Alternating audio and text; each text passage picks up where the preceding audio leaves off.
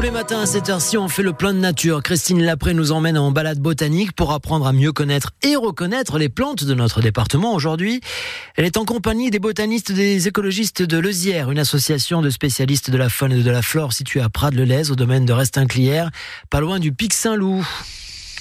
C'est en compagnie de Charlène Franc, des écologistes de Lezière, que nous observons les plantes de notre département aujourd'hui. Bonjour Charlène. Bonjour. Nous allons parler aujourd'hui d'un arbre aux fruits en forme de petits pompons, euh, des fois jaunes, des fois euh, rouges ou oranges. C'est l'arbousier. Oui, alors en effet, l'arbousier, c'est un arbre qui est très esthétique. Alors pour ses fruits, mais pas seulement.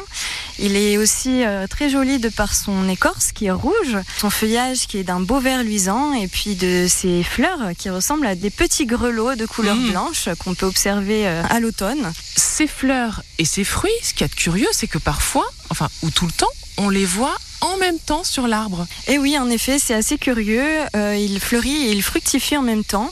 Par contre, les fruits qu'on observe euh, à l'automne, ils sont issus des fleurs de l'année précédente. Le fruit va mettre euh, presque un an pour euh, croître et pour, pour mûrir.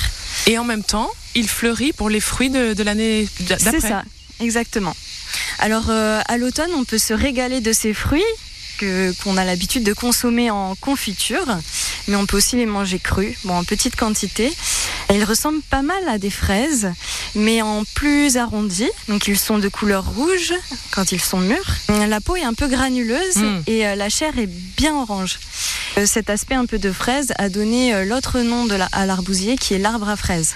Il aime un sol euh, très spécifique, l'arbousier. On peut pas le trouver exactement partout. Il est assez sensible au calcaire. Du coup, on va le trouver plutôt en milieu acide, enfin sur sol acide ou euh, sur les sols qui ont été euh, lessivés de leurs éléments calcaires. Et donc c'est pourquoi il est assez localisé autour de Montpellier. Dans l'arrière-pays, dans les garrigues, dans, dans le maquis, donc. Oui, c'est ça. Et il est assez euh, résistant à la sécheresse.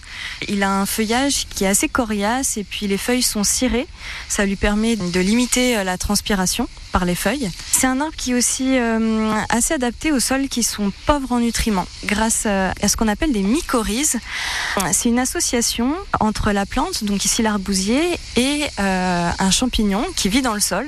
Donc un ou des champignons. Chaque gramme de sol en fait comprend des filaments de champignons. Tout le sol est parcouru euh, par des filaments de champignons. euh, Et c'est à ces champignons-là que le- l'arbousier vient. euh, Alors euh, il va effectivement, euh, le champignon et les racines vont, euh, c'est pas le bon mot, S'associer, entre eux.